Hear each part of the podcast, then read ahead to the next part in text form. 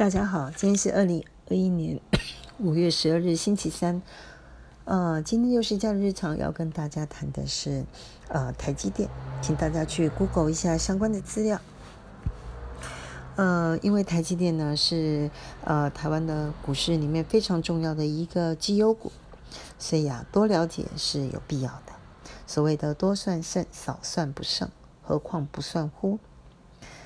那大家可以到 Google 里面去把台积电的相关文章去细读。那六十家呢？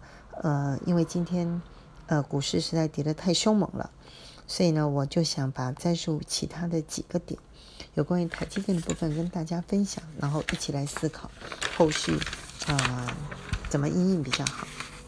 第一个，呃，看起来台积电目前面临的有四大难题。那这四个难题呢，难难题题难解。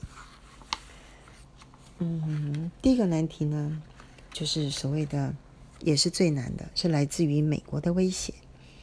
美国呢，在居然在二零二一年的三月二日，美国的一个国安报告，英文名称，嗯，称为 National Security Commission 的国安会。有关于 on artificial intelligence，就是有关于人工智慧里面的呃国安会的一个报告。这里面呢，在第十三章里面，呃，有一个重点叫做美国如何拿回半导体制造主导权，甚至有一个规划的路线蓝蓝图。这个是我觉得台积电面临的最大的一个难题。其实呢，欧洲跟日本也都有相关的一些说法。那我把它摘述一下，简单讲就是说，第一个，晶片呢是未来人工智慧呃产业最重要的一个基础。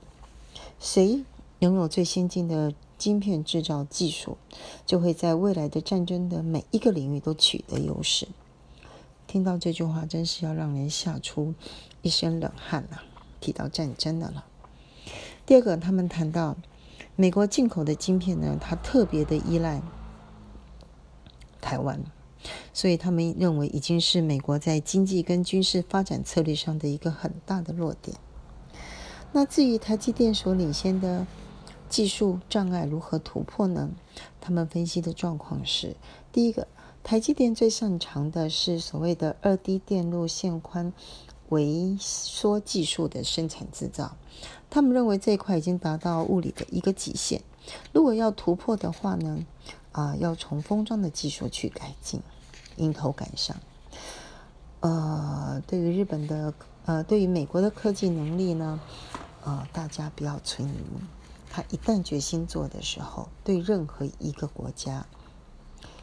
都是威胁，更何况当国家队来组一个台湾的一个企业的话，这个企业会有多辛苦，可想而知。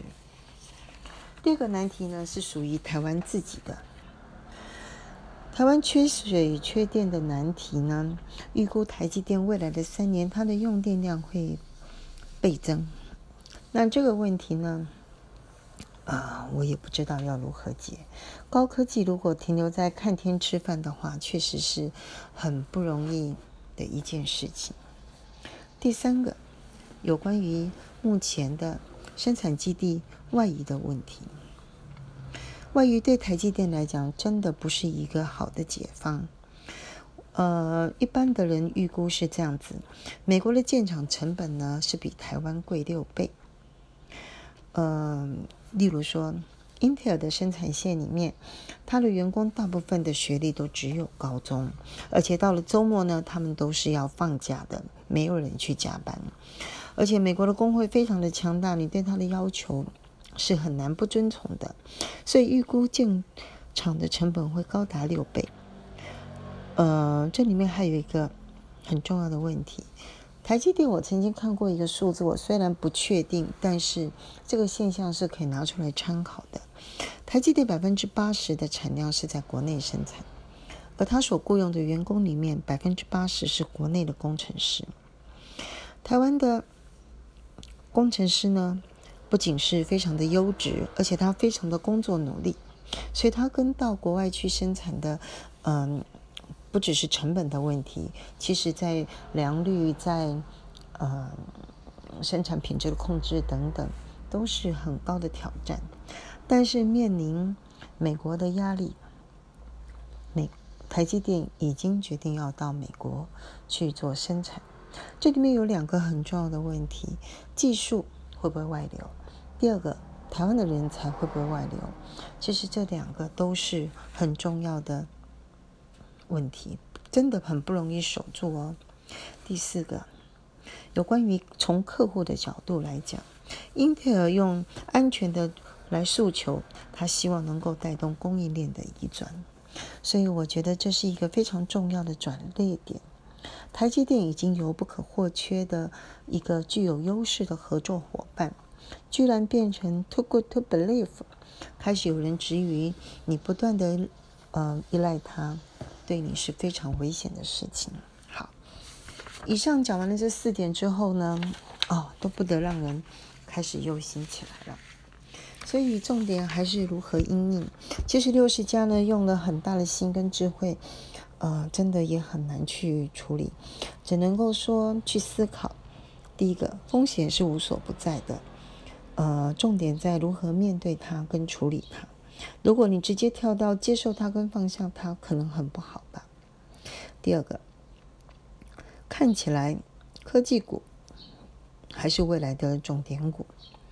呃，把美国纳斯达克的 ETF 纳入台股，我们的投资组合，也许是一个现在开始要好好做的事情。好，先跟大家分享到这里，这个问题非常非常的深远，大家好好的用智慧还有决断力来处理吧。以上。